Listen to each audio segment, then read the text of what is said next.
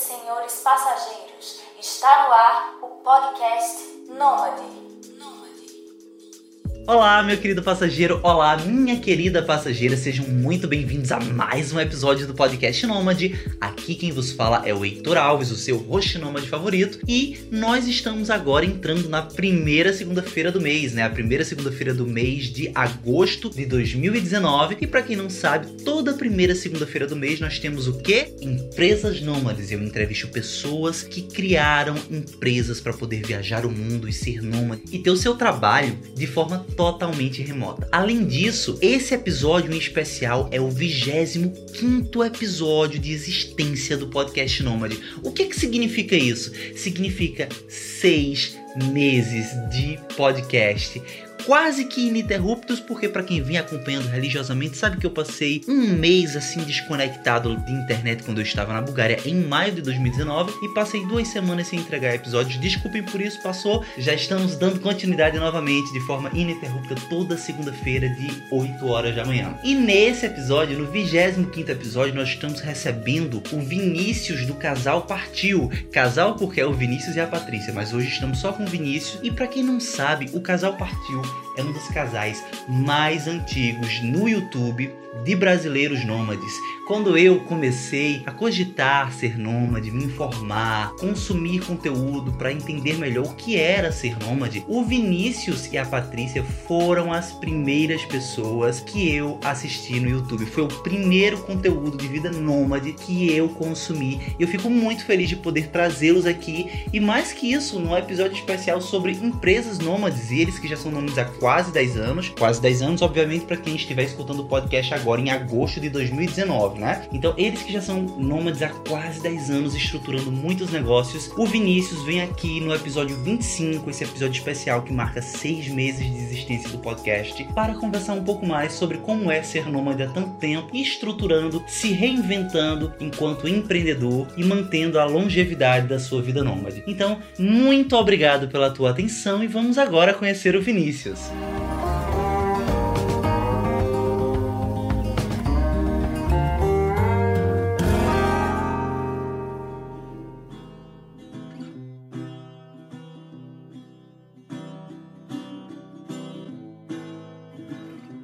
Eu sou o Vinícius Teles, do casal Partiu. Eu e a minha esposa, a Pátia, a Patrícia Figueira, a gente uh, morava em Niterói. A gente morou lá até 2010, quando a gente encerrou tudo que a gente tinha lá, fechou casa e tudo mais, e se lançou para o mundo. E desde então, nesses últimos quase nove anos, a gente uh, tem viajado por vários países. A gente esteve em 67 países e algumas centenas de cidades aí ao redor do mundo. Come on,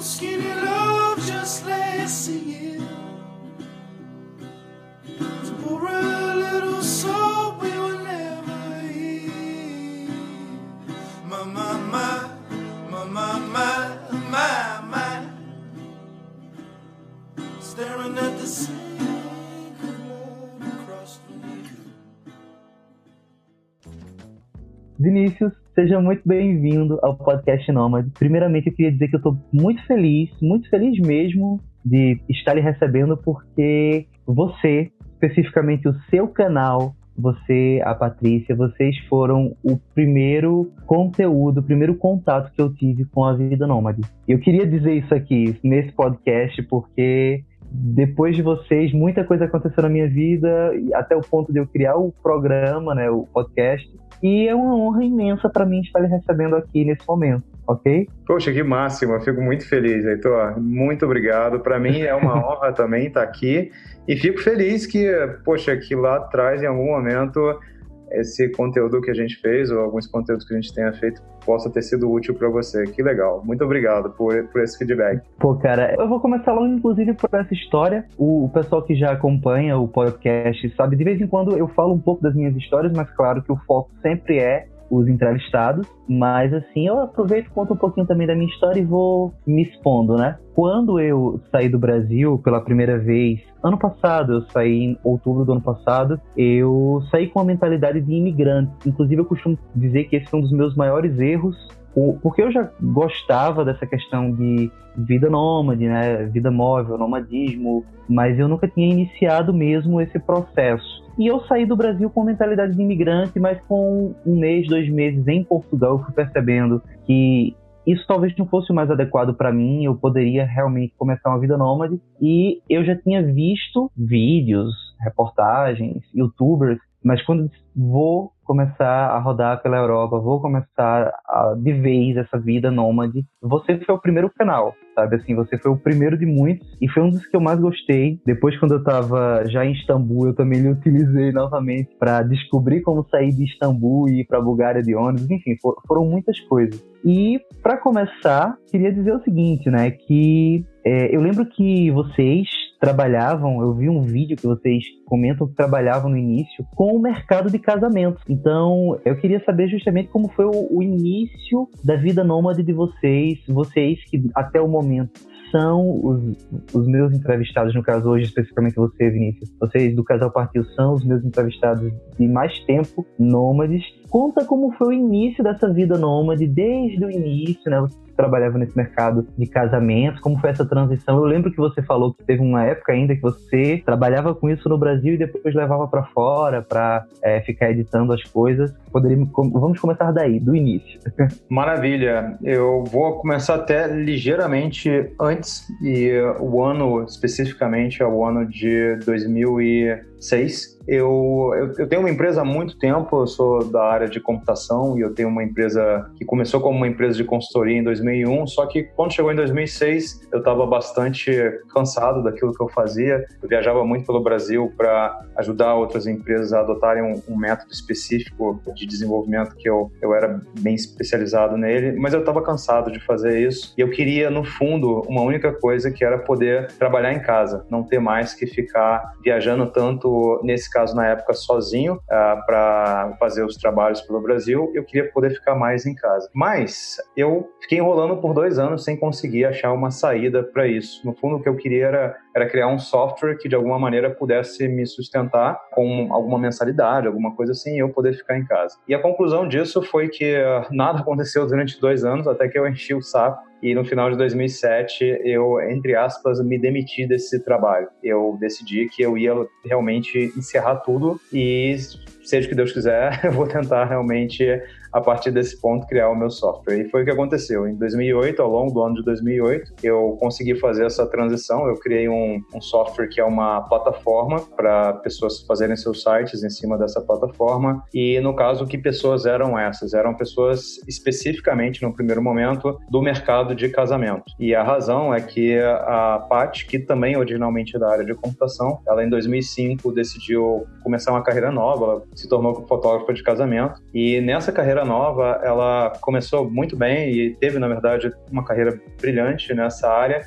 Mas naquela altura, especificamente no início de 2008, ela precisava muito de um site para ela. E o meu primeiro, digamos assim, meu primeiro experimento em termos de tentativa de fazer um produto foi precisamente esse site dela. Então a gente fez no início de 2008, ele acabou dando muito certo. E mais à frente, ao longo do ano, ele se tornou um produto. A gente transformou aquilo é, em um produto e esse produto, pelo fato dela ser da área de casamento e digamos assim, no primeiro exemplar ter sido para alguém na área de casamento, acabou atraindo várias outras pessoas nessa área. Então, muitos fotógrafos, videomakers, é, cerimonialistas e assim por diante passaram a usar o nosso produto e eles então passaram a pagar uma mensalidade para isso e eu consegui aquilo que eu tanto queria, que era poder trabalhar em casa tendo algum produto, né, que tivesse ali gerando aquela receita recorrente. Então, isso foi o que fez com que no ano seguinte, em 2009, a gente, eu e a Paty, a gente foi fazer uma viagem breve, assim, de quatro, cinco dias para Buenos Aires, de passeio e tal. E aí a gente acabou gostando demais da cidade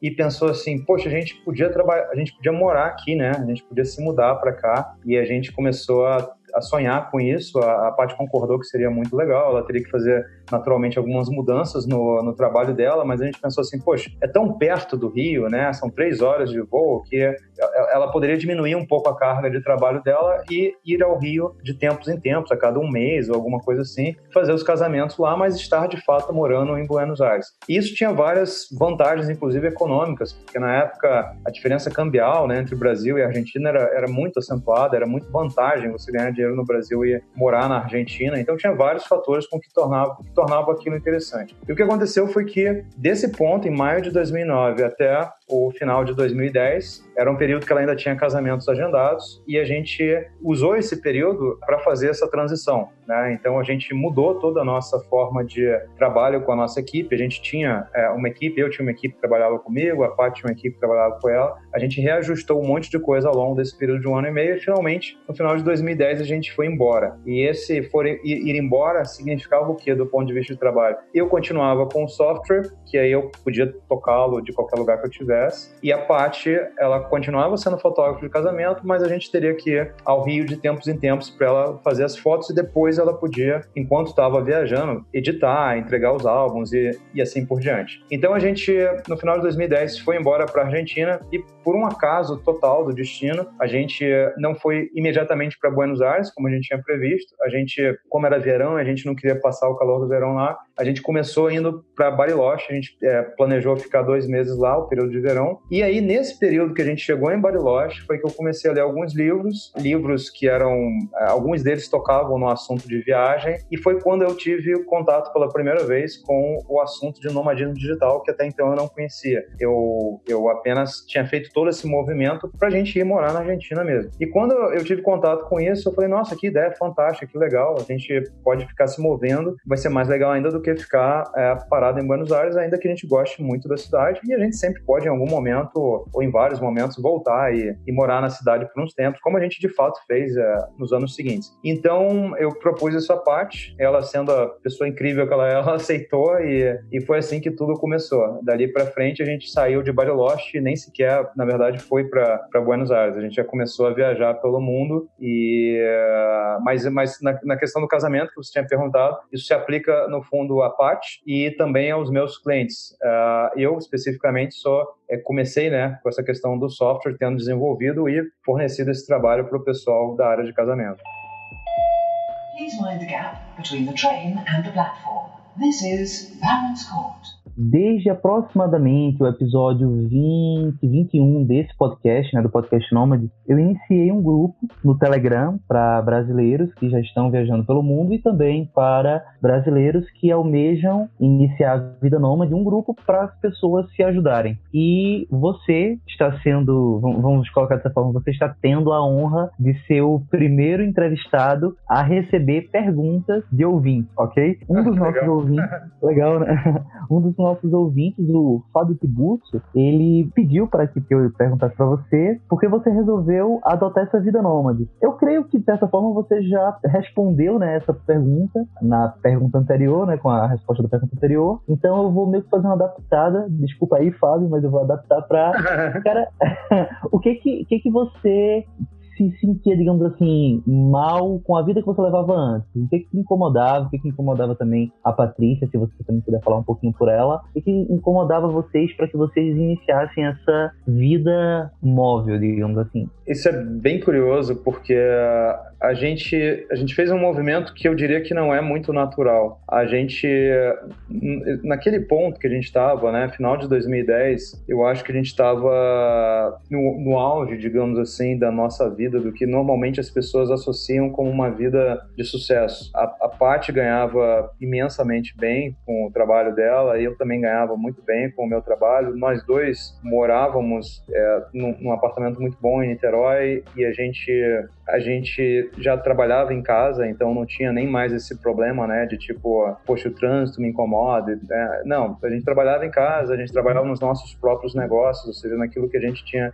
escolhido. Então, de certa maneira, estava tudo muito bem é, na nossa vida. Não tinha muito por que mudar, ou não tinha muito um grande incômodo né, para sair e tudo mais. Então eu diria que, e além de tudo, a gente nem sequer sabia sobre essa vida nômade, né? Como eu estava te falando, a gente teve, num primeiro momento, um, um, apenas uma ideia de mudar para para um outro país e, e, é isso, assim, não era exatamente ser nômade. Mas o que, o que levou a gente a ter essa, essa ideia foi muito mais algo do tipo, cara, o que, que eu posso trazer a mais para a nossa vida, né? O que, que a gente pode, como é que a gente pode tornar a vida ainda melhor do que já está? Então foi muito mais essa pergunta do que necessariamente algo que incomodava a gente. Claro que tinha algumas coisas que incomodavam, por exemplo, é, lá no Rio é sempre muito quente. Eu nunca, nenhum de nós dois nunca gostou muito dessa coisa do calor. A gente prefere lugares mais frios. Então, ir para Argentina, em parte, significava a possibilidade, pelo menos num período do ano, ficar num, num, clima mais ameno e tal. A questão da violência, graças a Deus, a gente nunca foi seriamente afetada por ela, então nunca foi um ponto tão significativo pra gente. Curiosamente, um ponto que sempre me incomodou muito foi o trânsito, apesar de trabalhar em casa, o que é uma ironia, mas é que a gente, quando queria sair para fazer alguma coisa, mesmo nos horários, né, que não eram horários de trabalho, não eram horários de rush nem nada, era sempre muito complicado a questão do, do trânsito, sempre muito incômodo. E especificamente Niterói é um lugar onde o trânsito é extremamente ruim. Então isso é, tinha um certo incômodo, mas o principal foi a vontade de viver outras experiências em outros lugares. E depois, quando eu tive contato com esses livros que eu comentei antes, e, eu percebi que a gente poderia ir para ainda outros lugares, foi de novo essa questão da, da curiosidade, né? De, de, de poder conhecer, viver experiências que a gente não iria poder viver no Brasil, simplesmente porque né? O mundo tem muito mais para oferecer do que um, um, único lugar. Então, eu não acho que para a gente tenha sido tanto uma questão de incômodo, mas muito mais uma curiosidade do que, que o resto do mundo tem para oferecer. De qualquer maneira, essa pergunta, ela, ela é uma pergunta que às vezes fazem para gente e, para falar a verdade, a, a primeira resposta que vem sempre à minha mente é uma outra pergunta, que é por que não? Porque, Exatamente. Por que você não iria querer viver desse jeito que é muito legal, sabe? Pois é, eu acho que muitas pessoas já estão meio que num estado automatizado, né? Com a mente automatizada, assim. Elas já nem param pra fazer essa pergunta, né? Se por que não? Eu vou lhe dizer, eu particularmente eu fico muito feliz assim de ouvir que a violência não foi nada tão agravante, né? Principalmente para vocês que moram ali em Niterói, né, do lado do Rio de Janeiro, porque é, o Rio de Janeiro hoje é um caso sério, né? Há muitos anos, na verdade. Da última vez que eu passei por Portugal, eu conheci uma carioca que ela foi assaltada e o assaltante deu um soco no nariz dela e ela perdeu o olfato por causa disso. E eu particularmente sempre pensei, né? Nossa, dos cinco sentidos, o olfato talvez não fosse tão importante. Aí do nada ela começou a dizer: eu não sinto mais um cheiro de gás vazando, eu não sinto um cheiro de uma comida quando ela tá estragada. Eu fiquei, caramba, que bad foi perder o olfato sabe? Por outro lado, essa questão que você comenta da, do transporte, né, que deve certamente lhe incomodou, como você comentou aí, é, outra coisa que eu fico pensando também é justamente agora que eu já passei por um período na Europa, já voltei para Pernambuco, estou começando já a planejar outras rotas aqui pela América Latina. Quando eu voltei para cá, eu me dei conta de que nos meses em que eu estava pela Europa, eu escolhia o Airbnb onde eu queria ficar e geralmente era num, num local mais central ou próximo de uma área com metrô, com transporte público. E aqui eu acabava voltando para a periferia, eu acabava voltando também para a rotina dos meus amigos de Pernambuco. Então, às vezes até eu tenho tempo disponível para sair, mas quando eu vou sair com meus amigos, eu tenho que esperar que eles larguem do trabalho, aí, ou tem que ser no final de semana, acaba complicando um pouco essa questão do transporte. Você acaba entrando novamente nesse fluxo, no, no fluxo da vida como ela é aqui. E isso particularmente me pesa um pouco, cara, me pesa um pouco. Mas voltando agora para você, que é o entrevistado, outro outro ouvinte nosso, né, o, o Glauber Ramos, ele também mandou uma outra pergunta que foi a seguinte: vocês são um dos casais nômades há mais tempo no YouTube, né? Há mais tempo que eu conheço sendo nômades, né? Já são quase 10 anos como nômades. E ele perguntou o seguinte: vocês já cogitaram parar a vida nômade? Né? Vocês já se sentiram enjoados, né? Nas palavras dele, ele usou até essa palavra. Vocês já se sentiram enjoados da vida nômade? Como é que, como é, que é essa relação de vocês ainda com esse estilo de vida? Não, a gente sendo bem sincero, a gente nunca teve nenhuma vontade de, de parar. É, isso também é algo que sempre perguntam, né? Por, por, alguma razão que eu não, não sei exatamente qual é. É. As pessoas sempre parecem que tem essa. Como se fosse assim, como se houvesse uma necessidade de parar, né? Ou talvez porque você vai ficando mais velho e tudo mais, mas eu eu nunca, a gente nunca identificou essa necessidade. A gente sempre é, é, engraçado. Quanto mais a gente viaja, mais a, gente se dá conta do quão pouco a gente conhece, né? Porque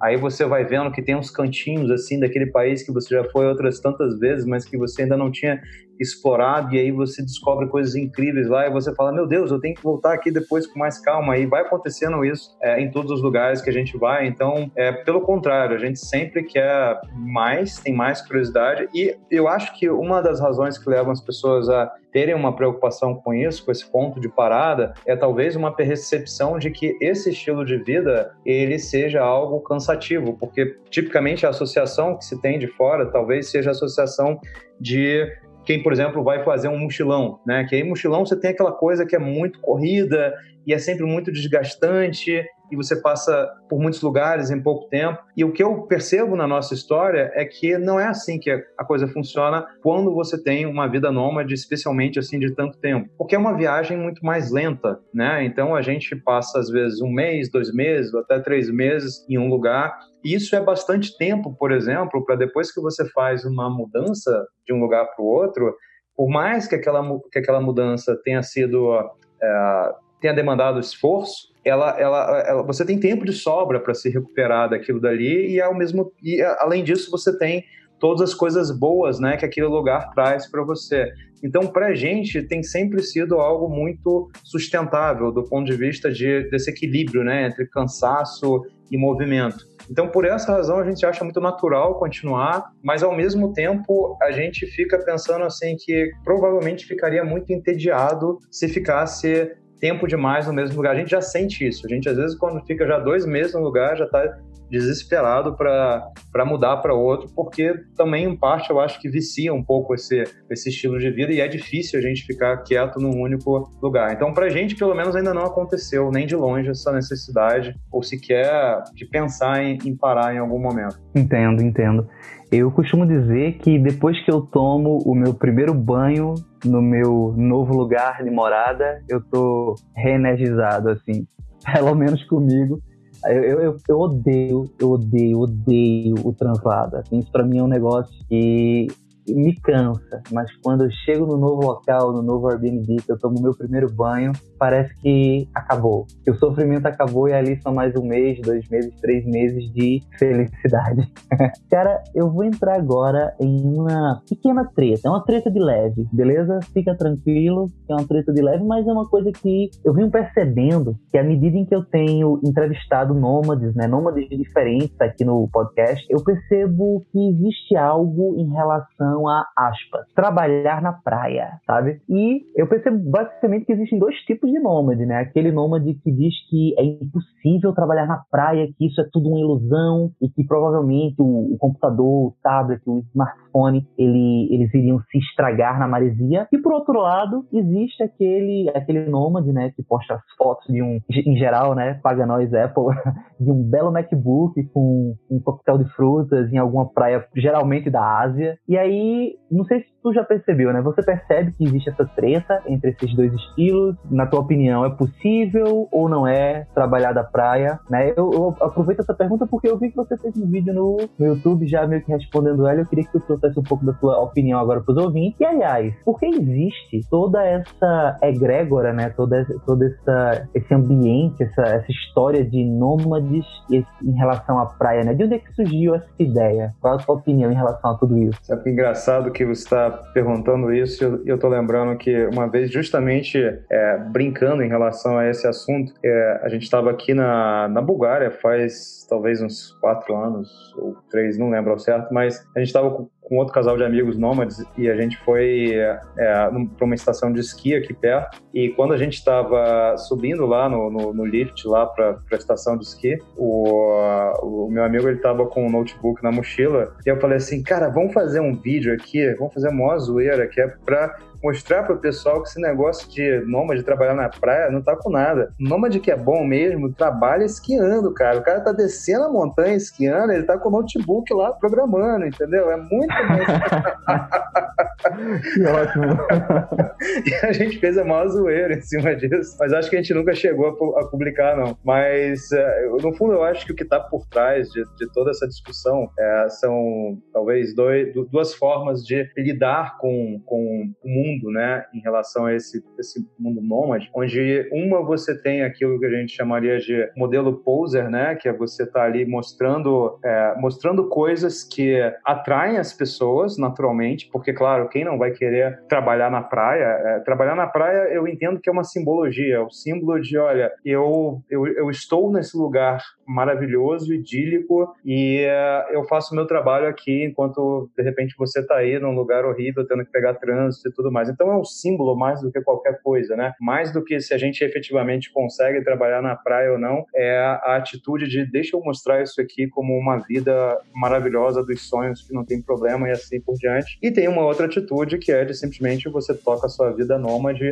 e não tá ali tentando mostrar esse tipo de, de, de meio que de vender um pouco uma, uma espécie de uma ilusão. Porque o que acontece na prática com a vida da maioria das pessoas que é nômade? Todo mundo tem trabalho para fazer, todo mundo passa a maior parte do tempo, seja no seu apartamento, que alugou do Airbnb, seja lá no hostel ou num, num café, mas normalmente está trabalhando em algum lugar que, para começo de conversa, seja um lugar conveniente, porque tem uma rede razoável, né? Tem uma cadeira razoável, porque realmente a cadeira de praia não é exatamente o lugar mais confortável do mundo para você estar tá ali com o seu MacBook fora a própria claridade, o sol, aquela coisa toda. Então, assim, é, é bem olhando por um lado estritamente pragmático, não é exatamente o lugar, melhor lugar do mundo para se trabalhar. Mas é legal pra caramba para mostrar na foto. E faz uhum. parte. Se é isso que você quer vender, né? Que, é, que esse estilo de vida é só ficar na praia, eu, eu entendo que faz total sentido mostrar esse tipo de foto. Mas é, a verdade é que esse tipo de foto raramente reflete o que de fato acontece na vida da maioria dos nômades. A maioria dos nômades tem uma vida que seria muito semelhante a qualquer pessoa que, por exemplo, hoje em dia tem um trabalho em home office, né? É uma pessoa que está trabalhando em casa, mas não tem nada desse glamour a maior parte do tempo. Uhum. Eu acredito que, assim, vamos tentar fazer um meio termo, então. A vida nômade, a depender do trabalho que você tem como nômade, você pelo menos tem a vantagem de não estar na rotina do fluxo de trabalho da sua cidade normal, tendo que acordar às, 8, às 6, 7 horas para pegar um ônibus às 8 e estar no trabalho, 8 uhum. horas de trabalho. Na vida nômade, pelo menos você pode gerenciar um pouco, né, o, o teu tempo. E se você estiver perto de uma praia, você pode estar próximo, localizado, né, hospedado próximo a uma praia, trabalha um pouco, gerencia o tempo fecha o computador ou outra ferramenta de trabalho que você usa e você vai para a praia, né? Você acha que você tem essa uhum. essa, essa é, maleabilidade, não sei se eu falei certo, né? Essa flexibilidade, vamos botar uhum. assim, Totalmente. da sua vida. Isso é uma coisa, inclusive, cara, que eu vou tô anunciando agora, né, em primeira mão. Quando eu retornei para o Brasil, eu já estava com esse projeto paralelamente, assim, refletindo. E eu tomei coragem, que era justamente eu já sou apaixonado por podcasts há algum tempo. Iniciei o podcast Nômade em fevereiro. Iniciei ele de uma forma totalmente despretensiosa, sabe? Iniciei ele para conhecer pessoas, porque eu estava me sentindo relativamente solitário, e disso chego aqui em Pernambuco, já tem emissoras de TV me procurando para a gente ser parceiro, e eu resolvi botar um, um, projeto paralelo meu, que é justamente iniciar a edição de podcasts, né? Que é uma coisa que eu gosto, eu gosto de trabalhar com edição de áudio, e eu estou agora, eu assumi a edição de um podcast carioca, não sei se você conhece, que é o 10 de 10, que é um podcast assim de entretenimento, cinema. Eu fiquei muito feliz assim de, de, com, de começar a trabalhar com isso, porque era uma das coisas que eu particularmente quis para mim, que era justamente ter esse trabalho remoto, né? Essa, esse acesso a um trabalho do qual eu posso fazer de casa, um home office. E eu fico muito feliz de anunciar que eu estou assumindo a, o podcast dos meninos lá e isso, de certa forma, é uma pequena realização para mim. Por quê? Porque agora, acredito que próxima semana estou indo para Recife curtir uma praia. eu, eu, eu olho para isso, como eu te falei, muito mais como um símbolo. E eu acho que tem um ponto aqui que é talvez o que eu mais gostaria de expressar, que é o seguinte. A coisa da praia, ela ajuda no sentido de... Quando você comunica, né, sobre, sobre o conceito de nômade digital e você coloca essa coisa de trabalhar na praia, um dos pontos fundamentais nessa história é que você comunica a ideia dessa possibilidade de você viver viajando, viver passando por lugares maravilhosos e, de certa maneira, a ideia de que a essência dessa vida nômade é justamente a viagem, que eu concordo que, em parte, é algo bastante importante. Mas é, eu, particularmente, tenho uma visão de que, embora a viagem seja um aspecto muito importante, de certa forma, para mim, o aspecto realmente importante nessa vida nômade é essa possibilidade de trabalhar enquanto a gente tem essa mobilidade. Então, no fundo, o que eu quero dizer é que eu acho que o trabalho é a parte mais importante. E não é a parte mais importante apenas porque é o que paga as contas. Óbvio que isso é bastante importante, é fundamental, mas existe algo que vai além. Veja, se você apenas viajar, você consegue fazer isso por um tempo e tá de boa. Mas não daria, por exemplo, para o nosso caso aqui, a gente ter passado os últimos nove anos só viajando, só fazendo turismo a gente precisa do trabalho. E a razão pela qual a gente precisa do trabalho, muito além da grana, é porque a gente precisa se sentir útil e precisa ser produtivo e precisa contribuir de alguma forma com a sociedade, senão a vida fica muito vazia. Viajar é muito maneiro, mas não dá para ser só isso. A gente, inclusive, conhece pessoas que, por exemplo, fizeram um modelo em que juntaram uma grana, e foram, por exemplo, viajar pelo mundo por três anos e a ideia era só ficar viajando pelo mundo. A pessoa voltou um ano depois entediada e falou: Cara, não dá mais para mim. Eu não consigo nem fazer o resto porque eu não aguento mais. Eu preciso trabalhar. Então, uma coisa que me incomoda um pouco nessa história de praia é isso: é essa associação de que o ponto crítico desse estilo de vida é a viagem. E a viagem é muito legal, eu repito. Mas, cara, o trabalho, e especialmente quando você consegue fazer um trabalho que você curte, que te preenche, onde você é produtivo e contribui de alguma forma útil para a sociedade, cara, isso é incrível. Isso é incrível. E se junto com isso você consegue ter essa mobilidade, putz, sensacional. Para mim, essa é a essência da vida nômade. Pedimos a sua atenção aos procedimentos de segurança que apresentaremos a seguir. Eu compreendo totalmente o que você está dizendo, cara. Totalmente. Totalmente mesmo. Quando, antes de eu iniciar essa vida nômade, eu dava aulas, eu sou professor de administração e dava aula em faculdade. Olha, eu vou lhe dizer, hoje, agora que eu assumi esse podcast com esse pessoal do Rio de Janeiro, eu me sinto muito mais feliz. Eu estou trabalhando com três pessoas, mas são três pessoas que estão focadas na construção de um projeto, de um portal de entretenimento. Eles são muito talentosos. Eu me sinto muito melhor do que quando eu preparava aulas e passava uma tarde preparando uma aula, dava uma aula à noite, gastava minha voz e eu via claramente que os alunos queriam basicamente estar tomando cachaça no estacionamento da faculdade, sabe? Então, eu particularmente prefiro estar envolvido com pessoas que têm também é, digamos assim, são um pouco para frente, assim, sabe, nesse quesito de construir um projeto e ser útil. Eu me sinto mais útil trabalhando com pessoas úteis, assim. Eu entendo completamente essa questão que você fala de que o trabalho ele dá um norte para a vida da pessoa. Compreendo, sim. Mas deixa eu aproveitar outro gancho que tu falou agora, né? Tu já citou. São nove anos e 67 países, não é isso?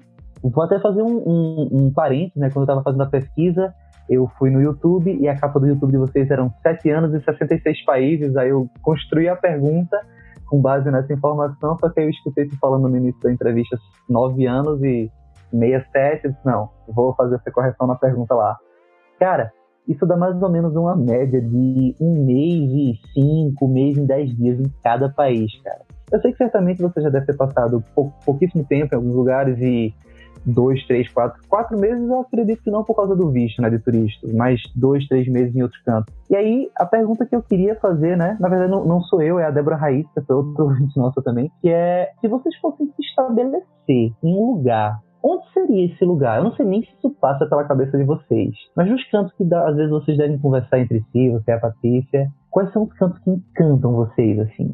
Olha, essa é uma pergunta que é dureza, viu? Porque. é porque, de novo, essa coisa do, do, do, do parar, que pra gente é sempre muito difícil sequer conceber isso, mas a gente entende que, no fundo, a questão é que cidades, né, que vocês, cara, curtiram tanto que vocês poderiam passar muito tempo nelas e, e, estaria tudo bem, né? Então uhum. tem alguns lugares definitivamente que, que são assim pra gente, que a gente curtiu demais. É, alguns por talvez uma questão mais da, da beleza e da, do, do quão fantástico é o lugar, outros pela praticidade do lugar. Então, mas vamos lá, é uma cidade que a gente acha que particularmente tem um, um equilíbrio fantástico, que a gente poderia definitivamente passar muito tempo nela e ficar muito feliz é Budapeste. Uma outra cidade que a gente já passou algumas vezes, bastante tempo nela e, e ama de paixão é Istambul. A Ucrânia, de um modo geral, a gente adora. Então a gente gostou demais de, de Odessa e de Kiev. A gente agora está vindo de uma temporada na Romênia em que a gente, a gente passou um mês em Cluj, Cluj-Napoca, foi bom, uh, mas aí a gente acabou conhecendo uma outra cidade lá chamada Iași, que a gente não ficou tanto tempo, mas gostaria de, de ficar. Uh, pareceu bastante interessante. Então tem uns lugares assim que ninguém nunca fala muito deles, mas que de repente se, se revelam algumas pérolas, né? Uh, Buenos Aires continua sendo uma cidade que a gente ama muito. E aí tem outras cidades que são, digamos assim, elas são incríveis, mas não são exatamente as mais pragmáticas, né, para quem quer ser, para quem é nômade digital, por serem cidades excessivamente caras, como é o caso de Londres e de, uh, de Paris. Eu poderia tranquilamente viver a vida inteira em Londres, feliz da vida, mas obviamente não é uma cidade prática por conta dessas dessas razões, da questão da, da grana, por ser muito caro, de fato lá. Uh, Berlim foi uma cidade que eu também gostei muito e também poderia facilmente passar uh, bastante tempo. Então esses são alguns exemplos, mas é assim, é impossível eu chegar para você e falar, cara, tem essa cidade aqui apenas. É, não vai rolar. essa pergunta é quase que uma covardia, né, cara? É, totalmente. Mas, cara, tudo bem. Agora eu vou falar de um negócio que acho que vai lhe interessar bastante, né? Entrevistados que têm projetos, cara, merecem, merecem aquele momento do jabá, né? Então, me fala um pouquinho do, do livro, né? Nômade Digital, trabalhe de qualquer lugar e viaje quando quiser. E também aproveite se você tiver outros projetos, deslanche eles agora, fale um pouquinho deles para os nossos ouvintes. Tá bom. A gente, quando começou nessa vida, o nosso propósito sempre foi exclusivamente viver como nômade e ganhar o nosso dinheiro com os negócios que a gente tinha na época. Então, no meu caso, com software, a parte com a questão da fotografia de casamento nunca sequer passou pela nossa cabeça a ideia de que o nomadismo de alguma forma pudesse em algum momento virar um produto em si e a gente fosse trabalhar com isso. E parte da razão pela qual isso não passava pela nossa cabeça é porque quando a gente saiu em 2010, absolutamente ninguém sequer sabia o que era isso, inclusive a gente no primeiro momento. E se ninguém sabia o que era isso, ninguém iria comprar nada relacionado a isso, obviamente. Então seria uma péssima ideia. Mas em 2016, quando a gente já estava aí há seis anos na estrada, porque a gente gente notou foi que agora as pessoas tinham acordado e já tinham a noção do que era isso e várias pessoas estavam interessadas em fazer isso. Várias pessoas, inclusive, já estavam fazendo isso. Foi o primeiro ano em que a gente começou a encontrar, 2016 não, mas 2015, foi o primeiro ano em que a gente começou a, a encontrar, de fato, com outros nomes digitais brasileiros na estrada. E aí começou a cair, a, a ficar claro pra gente que faria sentido é, começar a desenvolver um negócio em relação a isso, em grande parte pelo potencial da gente ajudar compartilhando tudo aquilo que a gente tinha aprendido com os anos, que a essa altura era muita coisa, era muito conhecimento, era muita experiência. Foi daí que eu decidi começar a escrever o livro. Uh, coincidentemente, eu comecei a escrever aqui na Bulgária uh, no início de 2016, a gente publicou no final de 2017. E o livro, na verdade, são três livros em um, são três volumes, é um livro muito extenso, são, são três obras. Uh, que tem no total pouco mais de 1.500 páginas, e, é um livro que tem basicamente tudo que você possa imaginar para você se tornar um nômade digital, desde o como faz das coisas uh, a também as histórias de outros nômades digitais e como eles fizeram esse processo de transição. Porque o livro ele além da nossa história, ele traz outras 24 histórias de nômades digitais brasileiros com bastante detalhe, porque o meu entendimento é que existem vários caminhos para se chegar nesse estilo de vida e eu queria ilustrar esses diferentes caminhos com histórias reais de outros nômades uh, brasileiros. Então foi um livro uh, escrito por brasileiro, por um brasileiro para brasileiros, né, que queiram viver dessa forma, é, pegando muito a realidade uh, do Brasil e dos brasileiros. E aí depois disso, isso foi o início, digamos assim, dessa caminhada no sentido de ajudar as pessoas a viverem como nômades digitais. E daí para frente a gente começou a fazer é, cursos. Então a gente criou uma série de cursos que culminou no nosso principal curso da atualidade, que é o Imersão Nômade. Então o Imersão Nômade é um curso de dois meses que ele efetivamente ajuda você a entender e a aprender o como faz de tudo desse estilo de vida e na parte especificamente de geração de receita, que é a parte que é o gargalo, né, para todas as pessoas, é o grande é a grande pergunta para todo mundo tá, mas como é que eu vou ganhar dinheiro online? Ele tem um viés que é de ensinar a pessoa realmente a criar produtos digitais. Então, a grande parte do curso é esse processo de ensinar a criar produtos digitais, mas de uma maneira muito específica, com um método bastante específico que a gente criou e que eu acredito que funciona extremamente, extremamente bem e é bem diferente do que da maneira como normalmente isso é ensinado. Então, a gente está bem feliz com esse, com esse produto. A gente está agora na terceira turma dele e a tendência é que a gente gente agora vai estar sempre é, fazendo novas turmas dele. E a gente, ao longo desse tempo, definiu o que, que era de fato a nossa, a nossa grande missão, digamos assim. Então hoje, hoje não, mas já há algum tempo a gente trabalha com um propósito muito claro, que é o propósito de até 2025 colaborar diretamente para que um milhão de pessoas se tornem nômades digitais. Então a nossa, nossa grande luta, digamos assim, é até 2025 conseguir levar uma quantidade bastante grande de pessoas a se tornarem nômades digitais e, portanto, poderem desfrutar de tudo isso que a gente tem visto ao longo desses nove anos ao redor do mundo. Maravilha, cara, maravilha. Desde já, saiba, tenha o podcast Nômade como um parceiro aí nesse seu objetivo. Conte comigo, se você precisar, estarei aqui para lhe ajudar, tá bom? Super obrigado. Bu İstanbul kart satın alabilirsiniz. Outro ponto agora que é o seguinte, teve uma, uma coisinha que eu achei bem interessante. Uma coisa que aconteceu comigo ano passado, aconteceu também com Maria, né, minha parceira, minha namorada, e foi experimentar certas crises de ansiedade. Eu não sei se você já passou por isso, mas eu cheguei a ver uns vídeos, uns stories da Patrícia, que falava que ela passa por essas coisas às vezes, né, por essas crises. Eu queria saber de vocês, cara, como é que é lidar com crises de ansiedade e, porventura, outros problemas psicológicos de maneira geral durante a vida nômade? Como é que é lidar com isso? Porque eu falo porque é um processo de imersão muito grande em você mesmo, né, de auto conhecimento. Então, como é, como é lidar com isso, assim? A gente teve uma situação específica aqui, que foi, uh, como eu te falei, a Paty era fotógrafa de casamento e ela em 2000, 2014, ela tomou a decisão de interromper essa carreira. Ela não queria mais é, ter que voltar ao Brasil, porque o que a gente fazia era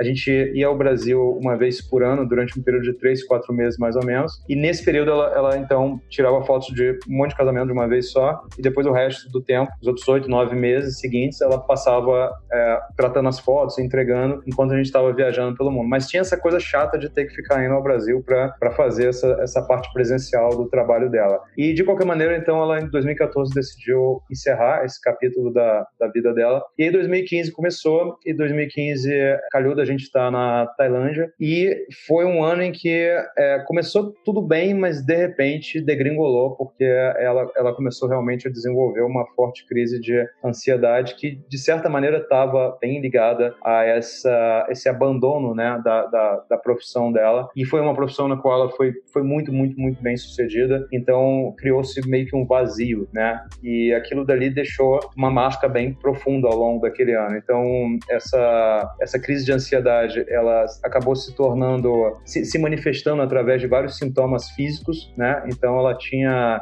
sintomas reais, assim, realmente, né? De tipo o coração tá palpitando e, e de estar tá com a pressão mais alta e várias coisas. Então foi um ano, o ano de 2015 foi um ano em que a gente fez muitas visitas a médicos e hospitais ao redor do mundo para tentar é, resolver esses sintomas que ela estava tendo, mas nunca havia exatamente uma tipo uma doença assim nem nada disso, sabe? É, é, os sintomas estavam lá, mas não, não você fazia todos os exames e estava tudo bem com, com os exames. Então foi um processo até que uh, no início de 2016 ela foi começando a se achar e tudo mais. E assim, eu acho que eu acho que tem um, ponto que é, que é muito que é muito crítico na vida nômade e que e que talvez foi o, ponto que mais é, afetou a Paty nesse sentido, é que a gente precisa, para viver dessa forma, a gente precisa estar tá disposto a abrir mão de, de algumas conquistas nossas do passado. Eu costumo dizer que o que mais impede a gente de crescer, de se desenvolver, de ter sucesso, né, de conquistar coisas novas, são exatamente as nossas conquistas do passado. Porque a gente fica tão agarrado nelas que a gente não quer largar,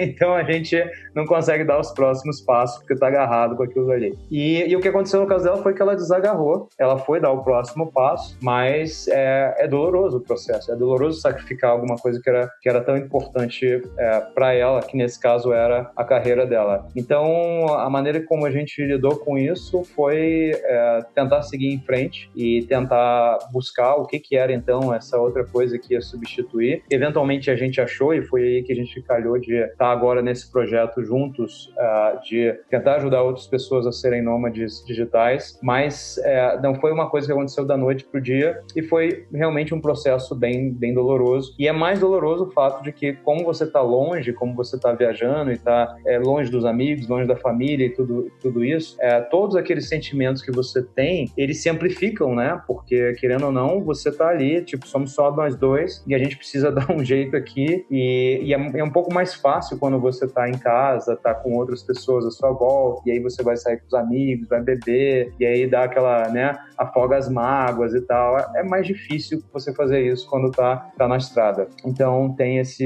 esse desafio aí e a gente teve esse episódio de fato. Entendo. Olha, eu vou te dizer, eu tô aqui escutando você e pensando, caramba, como é bom entrevistar alguém quando essa pessoa tem experiência, sabe? Essa maneira como tu fala, a maneira como vocês lidam com as situações, é um negócio assim que eu percebo que você abstrai muito conhecimento da, das experiências que tu passa, né? E agora me vem a curiosidade que é justamente quais são as próximas experiências que vocês estão aí planejando, quais são os próximos passos do Casal Partiu. Pode contar alguma coisa? Bom, a gente... Uh no, no, lado profissional, a gente teve um, um, período que se encerrou agora, bem recentemente, que foi um período de uh, tentar criar um, um instrumento, um veículo que a gente considerasse que fosse é, muito eficiente para transmitir o conhecimento e a experiência que a gente acumulou. Então, a gente passou pela questão do livro, passou por vários outros cursos e tudo, todos eles foram tentativas de chegar em um instrumento que fosse muito bom para comunicar essa experiência e ajudar outras pessoas a rapidamente é, vivenciar esse, esse estilo de vida. Mas a verdade é que quando você começa nesse processo de criação de produtos, você não sabe, é, primeiro, você não sabe exatamente onde você vai chegar com isso, você não sabe exatamente qual é o, o produto e o formato que mais vai agradar as pessoas e mais vai conseguir gerar a transformação que você quer nas pessoas. Então você tem um período que envolve muita experimentação e ver se está funcionando e ajustar e assim por diante. E esse período ele meio que se encerrou agora, quando a gente é, rodou especialmente a segunda turma do Imersão Nômade, que a gente viu que estava tudo super redondo, super bonitinho, deu certo para todo mundo. Então, beleza, a gente chegou e falou, ok, a gente agora tem um produto que realmente é, ele, ele, é, ele é o produto que precisa ser chegar a muitas pessoas. Então, a, a fase em que a gente entra agora, quando você para para pensar em termos de negócio, é uma fase em que isso precisa escalar, ou seja, a gente precisa que um número agora muito maior de pessoas saibam que esse produto exista, que esse produto existe, que um número muito maior de pessoas efetivamente tenham contato com ele e consigam então ter a transformação que ele propõe. Mas o, o importante é que agora o produto ele está bem definido. Então a gente tá, entra do ponto vista do negócio nessa nova fase, que é uma fase de escalar o nosso alcance de fazer as pessoas terem acesso a esse produto. E na fase da viagem, a gente tem muito interesse em conhecer alguns lugares que a gente ainda não visitou e que a gente está muito curioso para conhecer. Talvez a gente vá conhecer nesse segundo semestre, que são lugares especificamente na Ásia Central. Então a gente gostaria muito de visitar, é, voltar a visitar a Geórgia, que a gente já visitou, e conhecer o Azerbaijão, a Armênia e o Irã. Então talvez a gente consiga fazer isso agora nesse segundo semestre. Talvez não, a gente não sabe ainda, mas no, até o final do ano eu diria que esse é o, é o horizonte aí que a gente está trabalhando. No negócio, expandir, né, como eu falei, o alcance do número de pessoas que têm contato com esse produto e no lado da viagem conhecer essa essa pequena área do mundo que a gente ainda não conhece tão bem, mas tem muita curiosidade de conhecer.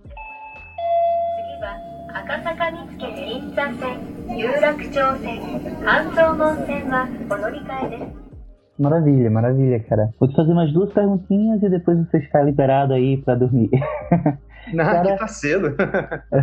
ah, é, né? Nesse, momento agora vocês estão com sol até 9, 10 horas da noite, né? Por aí? Sim, sim, sim, sim. São 9 agora e ainda não anoiteceu aqui. É, eu acho isso maravilhoso, cara. É, maravilhoso. É cara, é o seguinte, uma das perguntas é a seguinte, é uma curiosidade, na verdade. Depois de mais de 9 anos como nômade, ainda existe alguma coisa que vocês sentem que atrapalha a vida de vocês ou algo que atrapalhou a vida de vocês por muito tempo? Você tem esse, essa pedra no caminho aí? Mas você disse que atrapalha é, especificamente que aspecto da vida? O aspecto de, de ser nômade, por exemplo? Isso. Eu, essa, essa, na verdade, é uma pergunta que eu comecei a fazer nos últimos dois, três episódios, né, para os entrevistados, e que tem trazido respostas muito surpreendentes, porque às vezes é uma coisa psicológica, às vezes é uma coisa incrivelmente prática, como andar de bicicleta, sabe? Eu, por exemplo, eu faço faço essa pergunta porque, como eu lhe disse mais cedo na entrevista, eu não saí do Brasil com a mentalidade de nômade, eu saí com a mentalidade de imigrante. Então, eu ia para Portugal, eu não ia para outros lugares. Então, para que tomar uma vacina de febre amarela? Para que pegar a carteira internacional de vacinação?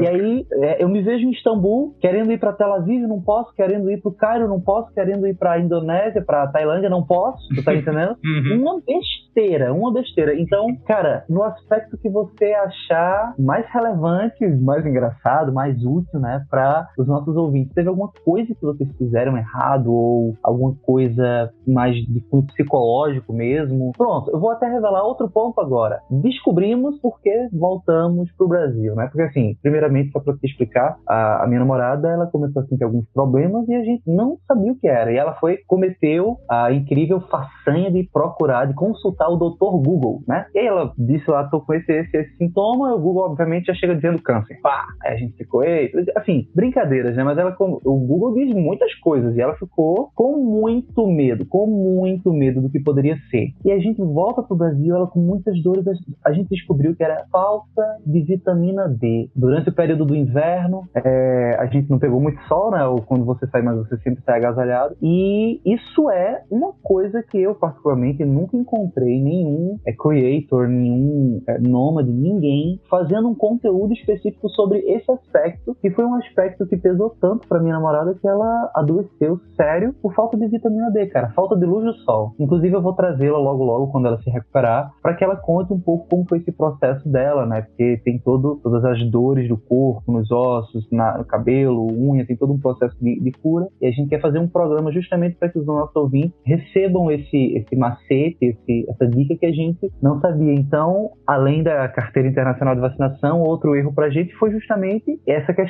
da falta do sol, né? Falta da vitamina D que a gente que é aqui do Nordeste, de Pernambuco, a gente nunca sentiu falta do sol. Na verdade, eu dei graças a Deus esses meses que eu passei longe dele. Mas é isso adoeceu minha namorada, vê pra aí. Então, cara, em qualquer aspecto, teve ou tem alguma coisa que tu sente assim que atrapalhou assim a tua vida como nômade? A sua namorada tinha que ter lido o nosso livro. Ela não ia ter esse problema. Olha aí, cara, olha aí, que droga, velho.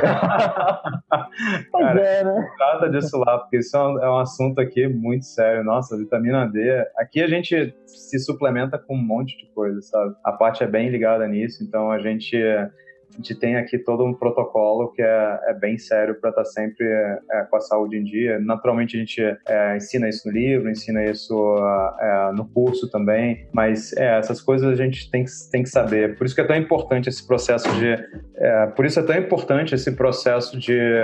É, de preparação mesmo, né? Essa questão da vacina da febre amarela também, que você falou, porque, porque quando você sai sem essa preparação, é, cara, tem muita coisa que você só vai descobrir no meio do caminho e que, que aquela altura não dava mais para resolver. Mas, enfim, é só um, um comentário aqui. Uh, que bom que, que, ela, que ela descobriu que era isso, que não era nada mais grave, que está encaminhando para resolver. É, aqui no nosso caso, é, com, com, todo esse exemplo que você trouxe, ele me ajudou a lembrar de algo que eu diria que traz um pequeno transtorno e a gente ainda precisa ajustar. A gente, a gente se ajustou muito bem nessa questão, por exemplo, de alimentação, suplementação, a saúde de um modo geral, está tudo muito bem resolvido, exceto a parte de atividade física, porque é, especialmente pelo fato a gente muda de um lugar para o outro e às vezes também você vai passar um tempo menor ou então você vai passar um tempo viajando de carro, como a gente fez agora recentemente, e aí frequentar uma academia é sempre mais complicado dentro desse,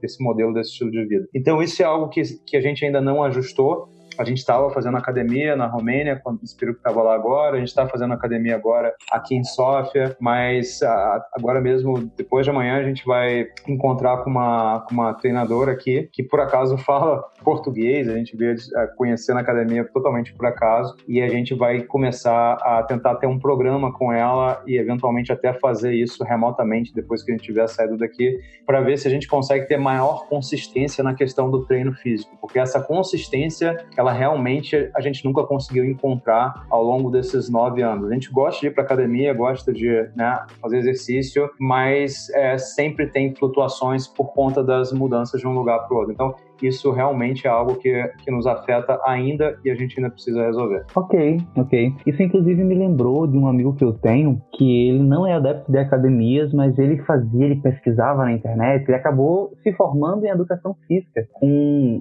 exercícios que ele fazia que não precisava ir à academia, sabe? Era tipo tudo usando o próprio corpo dele. É uma coisa que eu acho que talvez para a vida nômade não seja claro. Isso não estou dizendo que seja uma solução para vocês, mas talvez para muitos nômades também sintam essa dificuldade, o exercício físico com essa. Eu não sei, é porque realmente eu não entendo de, de exercícios físicos também. É outro problema que eu certamente vou ter no futuro. Que é, mas enfim, que é justamente fazer exercícios usando o próprio peso do corpo, sabe? Eu não lembro agora como era a modalidade. Isso, isso é muito bom e a gente até fez em vários momentos. A, a, a grande dificuldade é, é, a coisa da disciplina mesmo, né? Porque uhum. a gente percebe que, cara, se a gente foi lá se matriculou na academia, pagou o negócio tudo mais, a gente vai. a gente pode até dar umas falhas e tal, mas a gente vai, sabe? E especialmente se a gente definir um horário, ou melhor ainda, se tiver um horário de aula lá, que aí a parte gosta de ir para as aulas, aí vai para as aulas, pô, show de bola. Mas realmente o duro quando você vai fazer em casa é, é, e a gente já fez até, tem canais ótimos no YouTube que você acompanha e vai fazendo. Mas é o raio da disciplina mesmo, cara. A gente é cruel com esse negócio da disciplina, né? E aí, se vai pra academia, pelo menos tem um. É, dá, dá uma melhorada nesse sentido.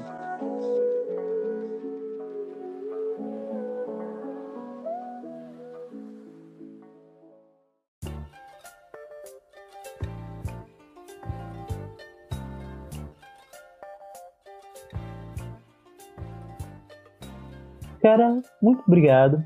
Por fim, eu gostaria só que você deixasse, se você se sentir à vontade, claro, deixasse uma mensagem bacana para os nossos ouvintes, né? Fica à vontade para deixar o teu recado final e é isso aí.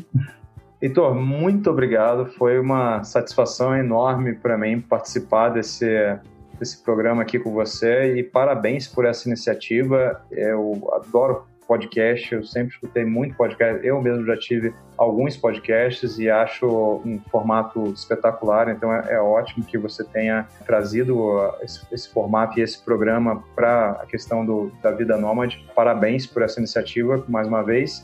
E o que eu tenho a dizer para a galera que está escutando aí é que, cara, vale muito a pena fazer o que vocês tiverem que fazer arrumarem o que vocês tiverem que arrumar na vida de vocês para vivenciar esse estilo de vida.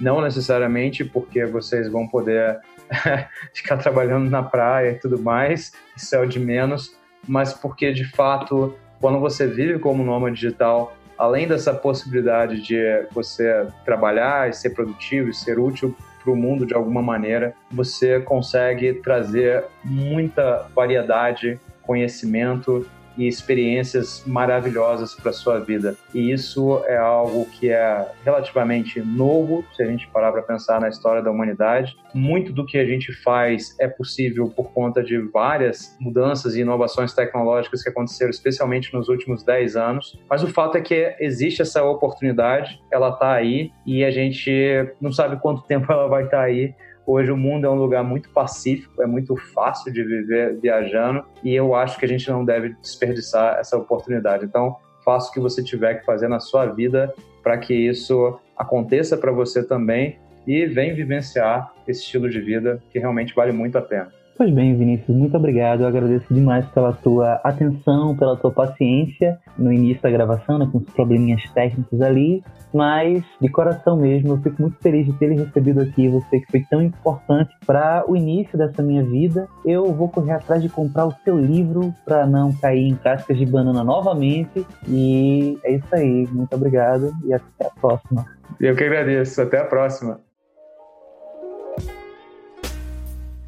E é isso aí, pessoal. Eu espero demais que vocês tenham gostado da entrevista do Vinícius. Ele que para mim é um entrevistado muito especial, como eu já disse no início do programa, que foi o primeiro conteúdo sobre vida nômade que eu consumi na minha vida. Foi justamente o Casal Partiu. E é uma felicidade imensa ter trazido ele aqui, ele ter cedido um pouco do tempo dele aí para bater esse papo bem bacana conosco e que eu acredito que trouxe muita experiência para vocês. Gostaria de lembrar a todos que nós agora temos um grupo no Telegram. Então, se você quiser participar dessa comunidade que está se formando em torno do podcast Nômade, uma comunidade de viajantes que estão aí viajando o Brasil e o mundo. Se você quiser se unir, quiser ajudar outras pessoas, quiser também receber dicas de outras pessoas, entra no Telegram, bota lá arroba e você vai achar o grupo de pessoas, de brasileiros que estão viajando ali. Hum, vou deixar bem claro que a ideia não é que eu tenha que necessariamente dar atenção a todo mundo.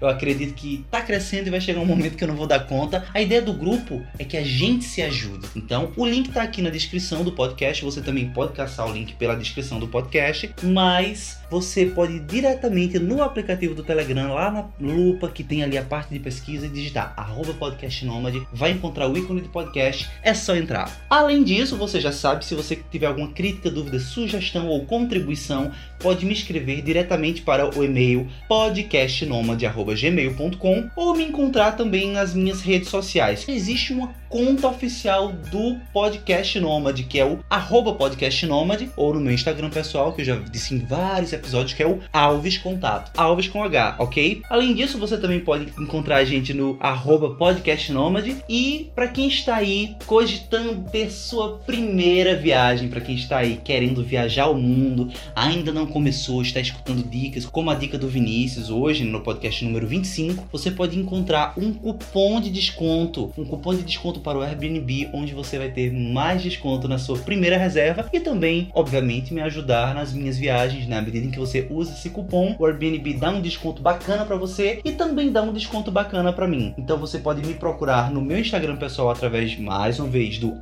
@alvescontato Alves com H, e tem lá o linkzinho do cupom do Airbnb ou entrando diretamente no site do podcast que é o www.podcastnomad.com. Lá você também vai encontrar o cupom de desconto, além de todos os outros episódios com a descrição toda bonitinha de cada um dos entrevistados, com o link dos Instagrams de todo mundo que já passou até agora pelo podcast. Então, mais uma vez eu te agradeço a sua atenção, te desejo uma ótima semana e até a semana que vem.